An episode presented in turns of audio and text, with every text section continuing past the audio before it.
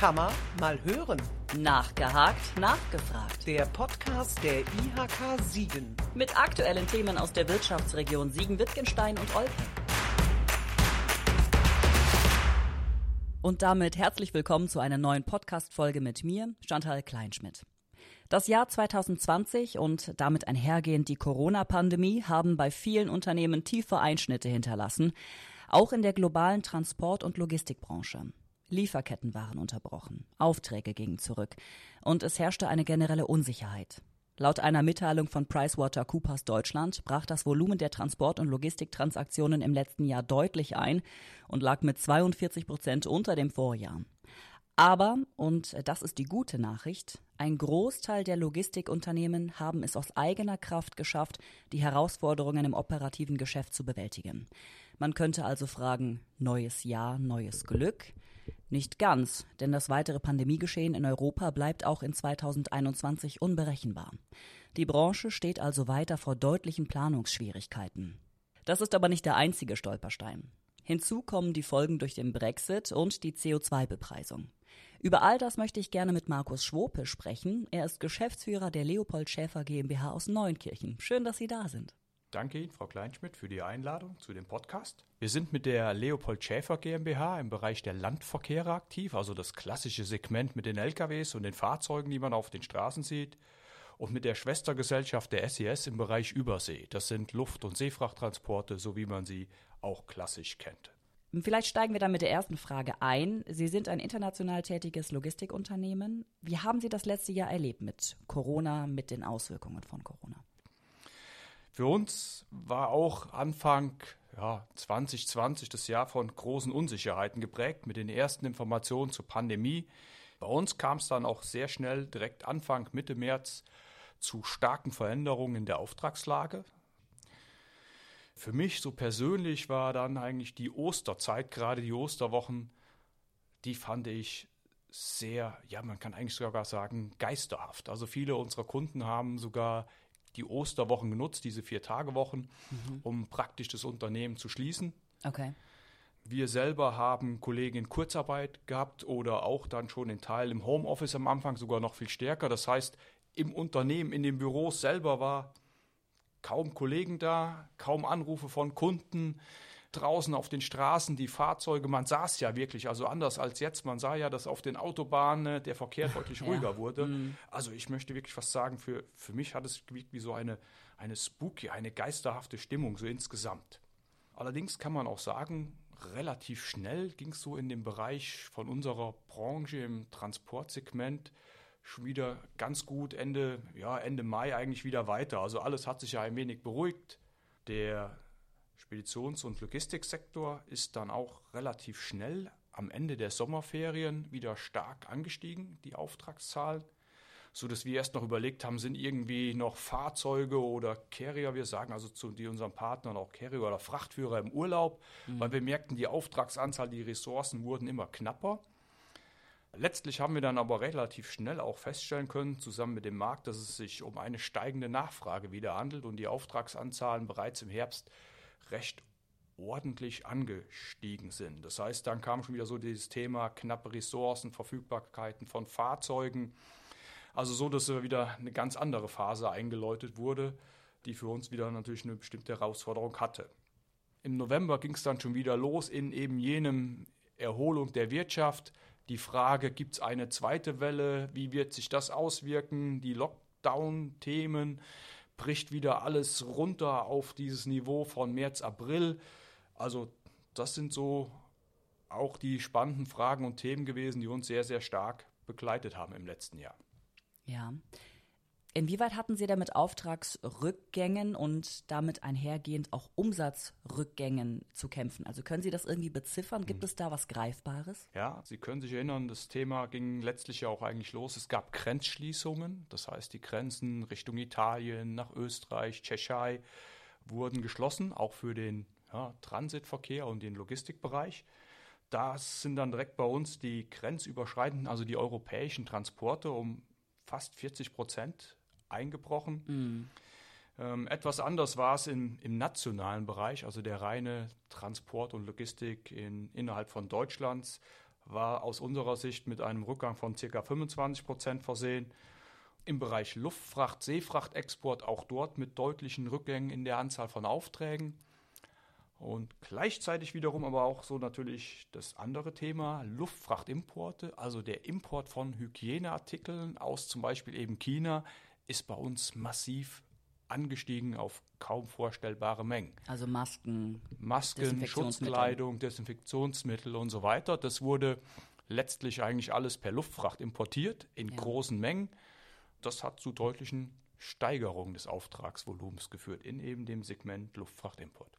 Also die klassischen Lkw-Transporte und auch Schiene zurückgegangen, aber dafür Luftfracht, Flugzeuge hoch. Ja, der Luftfrachtimport, also wir ja. differenzieren zwischen dem, was wir aus anderen Ländern nach Deutschland oder in die EU importieren. Mhm. Diese Mengen sind stark angestiegen, während der klassische Bereich Luftfrachtexport, also in die USA oder nach China, auch sehr, sehr stark zurückgegangen ist. Wie sind Sie damit umgegangen mit 40 Prozent weniger und 25 Prozent weniger? Äh, ja, auch wir haben natürlich dann direkt zum Thema Kurzarbeit gegriffen, haben weitere Überlegungen gemacht, was können wir wann wie tun. Und so sind auch wir mit recht schnellen Reaktionen eingestiegen, haben Kollegen, haben Kurzarbeit erst einmal natürlich auch beantragt ja. und sind dann, ja, man kann sogar sagen, recht neu für uns in das Thema Kurzarbeit auch reingekommen. Geht es Ihrem Unternehmen denn jetzt besser? Konnten Sie sich etwas von den Einschnitten der Pandemie erholen? Und wenn ja, welche Bereiche bzw. welche Güter laufen denn aktuell jetzt gut? Mhm. Handelsgüter oder Maschinenbaugüter? Also auch dort eine wirklich sehr differenzierte Entwicklung. Ähm, gerade so das, das Segment der nationalen Transporte hat am Ende des Jahres 2020 leicht zugelegt im Vergleich zum Vorjahr. Mhm. Das ist aber klar getrieben von, von Handelsgütern, von Handelsware und von einer starken Erholung in dem Bereich Automotive, automotive Zulieferer, also blechverarbeitende Industrie. Mhm. Weil das sind die, wo letztlich für uns die Mengen generiert werden an Aufträgen. Und so lag man da über einem ja, oder mit einem leichten Plus abgeschlossen, was die Anzahl der Aufträge anbelangt sogar. Also schon sehr erstaunlich. Mhm. Wie eben gesagt, die europäischen Bereiche, grenzüberschreitende Verkehre, äh, da sieht es deutlich anders aus. Da sind die Rückgänge auch über das Jahr hinweg geblieben. Also das war nicht mehr aufzuholen. Was sich aber natürlich, weil Sie sagen, die aktuelle Lage, sag mal, die Anzahl der Aufträge oder Beauftragungen ist natürlich eins oder Umsatz. Ähm, ein anderer Punkt ist natürlich der Preisdruck, der letztlich entstanden ist im Laufe des letzten Jahres. Also Preisgespräche mit vielen unserer Kunden, die wir haben, die nicht unbedingt dazu führen, dass die wirtschaftliche Lage ja, sich letztlich verbessert hätte, sondern da ist weiter viel Druck. Wie meinen Sie das genau? Viele unserer Kunden haben auch auf deren Mengenentwicklung, reduzierte Mengen reagiert mhm. und haben auch dadurch bedingt angefangen, Preisgespräche zu führen. Wenn der Markt sich von den Kapazitäten und den Ressourcen verändert, dann nehmen die Kunden das natürlich wahr und reagieren darauf, indem sie natürlich auch versuchen, diese Effekte letztlich mitzunehmen oder für sich zu nutzen. Also gedrückt. Ja, so könnte man vermutlich das ausdrücken. Ja. okay.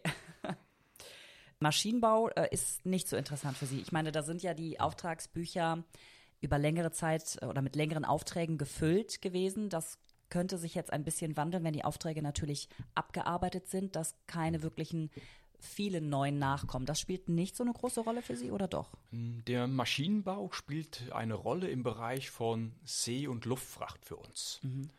Ähm, das allerdings sind dann keine großen Auftragsanzahlen, sondern das sind natürlich dann schnelllebige, gerade im Bereich der Maschinenbau, wenn er letztlich äh, Export von Maschinen betreibt und Luftfrachtteile oder Ersatzteile hinterher schickt. Also da spielt sicherlich schon eine Rolle, sind aber dann nicht die Mengen. Mhm. Die Mengen von dem, was wir abwickeln, spielen sich also eher in diesem Handelsbereich. Und äh, da, wie gesagt, getrieben eher letztes Jahr durch den privaten Konsum, wo man sogar sagen kann, die Stückzahlen hoch. Maschinenbau ist nicht ganz so bedeutend, was die Anzahl der Aufträge und den Umsatz letztlich bedingt. Jetzt haben wir ein neues Jahr. Damit einhergehend sind natürlich auch viele Hoffnungen und Wünsche verbunden, vor allem auf eine Verbesserung der ganzen Situation. Ich glaube, das wünscht sich jeder, auch äh, sowohl im unternehmerischen Bereich als auch im privaten. Aber ähm, das Pandemiegeschehen bleibt natürlich unvorhersehbar. Sie können nicht sagen, morgen ist das vorbei oder in drei Monaten ist das vorbei. Ich hatte es auch zu Beginn schon angeschnitten. In Deutschland sind die Fallzahlen zwar ja mal gesunken, steigen jetzt natürlich wieder leicht. Das sieht aber in anderen Ländern auch völlig anders aus. Da sind die Fallzahlen nach oben geschossen durch das mutierte Virus. England, Österreich und Tschechien zum Beispiel, da gibt es äh, viele Fälle. Es gibt europaweite Grenzkontrollen, Grenzschließungen, Einreiseschwierigkeiten. Das alles, kann ich mir vorstellen, macht einen Transport in EU-Länder schwierig für Ihr Unternehmen. Das ist auch so und wir merken das natürlich tagtäglich. Wir beobachten, also weil auch wir natürlich nur in Teilen beobachten können. Vorausplanen ist nicht ganz so einfach, was zum Beispiel diese Grenzschließung, Thema Tirol, Thema Tschechien. Ja. Es beeinflusst uns und unsere Transportpartner an der Stelle sicherlich sehr deutlich. Also wir beobachten die Lage und versuchen dann immer entsprechend darauf zu reagieren. Allerdings, man kann ja zum Beispiel an dem Thema Tschechien sehr gut erkennen, dass äh, viele natürlich innerhalb des letzten Jahres auch einiges gelernt haben.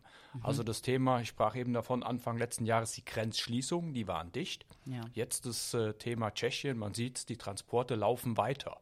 Es gibt Beeinflussungen, es gibt Standzeiten für die Fahrzeuge, Auflagen, aber es funktioniert. Also man sieht, die Logistik ist systemrelevant und daraus haben viele gelernt, wie man die Abläufe trotzdem aufrechterhalten kann. Automobilbranche sieht das übrigens sehr pragmatisch. Die schreiben uns dann einfach, indem sie sagen, also das ist uns allen bekannt, was da gerade passiert, aber äh, wir erwarten von Ihnen, dass die Transporte weiterhin termingerecht durchgeführt werden. Mit freundlichen Grüßen und dann geht's los. Also insofern für uns schon sehr beeinflussend, aber wir haben alle daraus gelernt. Das kann man sicherlich schon sagen.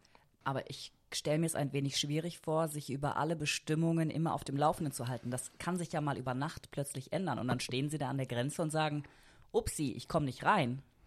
Ja, wir bekommen von unseren Verbänden ja, mehrmals am Tag ein Update über bestimmte ja, Informationen zum Thema Pandemiegeschehen. Das mhm. ist auch initiiert worden, so dass wir natürlich, wir sind in Neunkirchen 250 Leute, viele Kollegen, jeder liest, jeder achtet drauf und so haben wir in so einem Art Krisenteam, wo wir diese Informationen immer wieder sammeln und natürlich in das tägliche Geschäft mit eingeben, vorgeben und die Maßnahmen auch umsetzen und zur Umsetzung bringen. Wie sind denn Ihre Hoffnungen 2021, wenn ich mal einfach jetzt ein Stück aus dieser Frage ja. nochmal rauslöse?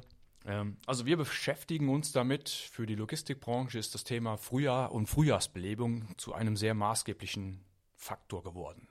Mhm. Vorher waren das immer so die Themen des Herbstgeschäfts. Also Weihnachts-, Weihnachtsplanung war eins der spannenden Themen.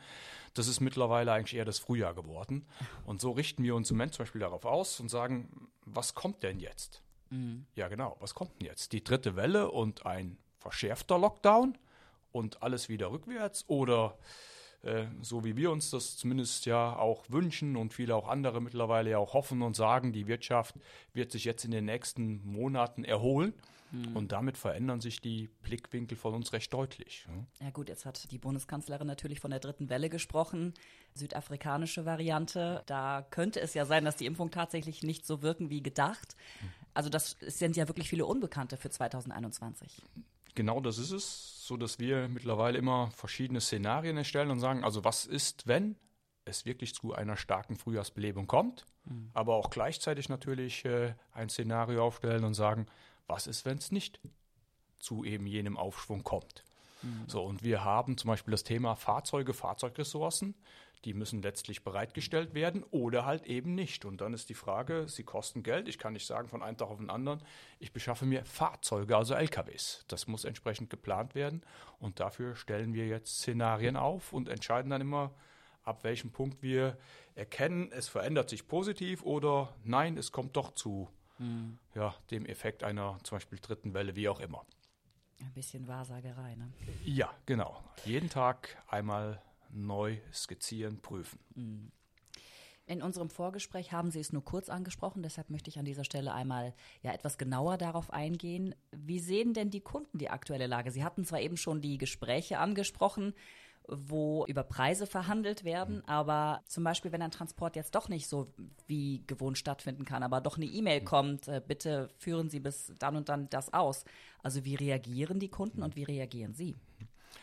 Aus unserer Sicht erkennt man sehr stark eine Veränderung. Anfangs der Pandemie war natürlich das Thema, also alle müssen zusammenstehen, Verständnis, viele Besonderheiten, die sich erst einspielen mussten, so weiter eigentlich aus unserer Sicht absolut verständnisvoll. Mhm. Das hat sich, das ist jedenfalls meine Betrachtung, im Laufe des Jahres sehr stark geändert. Wahrscheinlich, also, oder es gibt natürlich das Thema, privat hat sich auch einiges geändert. Also, wo ist der Ausgleich für einen? Die Tage wiederholen sich irgendwie. Es ist alles irgendwie gleich, man kommt nicht mehr raus. Der, ja, wahrscheinlich der interne Stresslevel steigt ja selber. Mhm. Und ähm, das verbunden mit dieser Unsicherheit, unser Eindruck, Kunden wirken deutlich auch gereizter. Die Fehlertoleranz, die Schwellen sind gesunken, sodass man sagt, es geht sehr schnell in Eskalationsphasen rein. Und das ist natürlich okay. schon eine, ja, das ist das, was unser Geschäft wird von Menschen betrieben. Also Sie können sich vorstellen, da spielen ja viele Faktoren zusammen. Mhm. Ähm, bei uns gibt es die Straße, also den Verkehr, die Verkehrssituation, es gibt Belade, Entladevorgänge, die können Sie nicht takten wie eine Maschine, indem Sie sagen, ich brauche pro Teil zwei Minuten und äh, wenn ich jetzt irgendwie 100 Stück produzieren will, dann ist eigentlich klar, welchen Zeiteinsatz ich dafür benötige.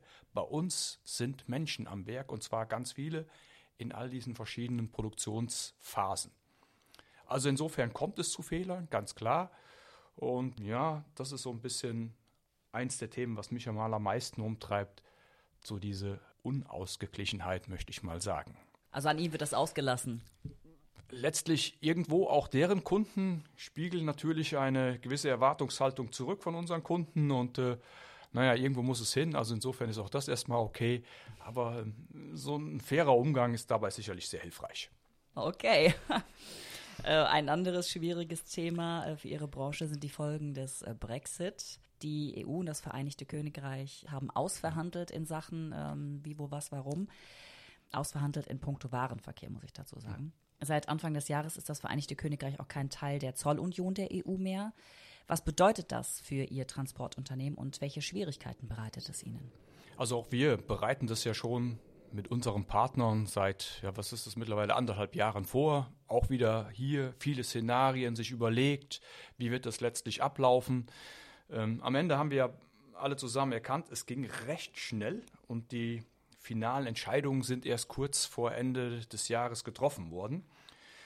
Daher war das für uns und unsere Partner sicherlich schon sehr, sehr spannend. Allerdings, man kann natürlich auch sagen, weil die gesamte Wirtschaft sich versucht hat, darauf einzustellen, hat man Ende letzten Jahres das Volumen, die Läger gefüllt, so dass Anfang 2021 erst einmal das Transportaufkommen recht niedrig war. So dass sich alle Parteien und Seiten mal versuchen konnten, mit den neuen Abläufen und Vorschriften, Zollvorschriften natürlich vertraut zu machen. Uns treibt das im Moment noch maßgeblich um. Es ist sehr, sehr beratungsintensiv. Also die Gespräche mit Kunden, wie das letztlich zolltechnisch abzuwickeln ist, mhm. ähm, ist sehr zeitintensiv. Machen wir sehr gerne. Ähm, aber es führt natürlich schon zu, ja, zu Differenzen, auch gerade jetzt im Moment in UK selber.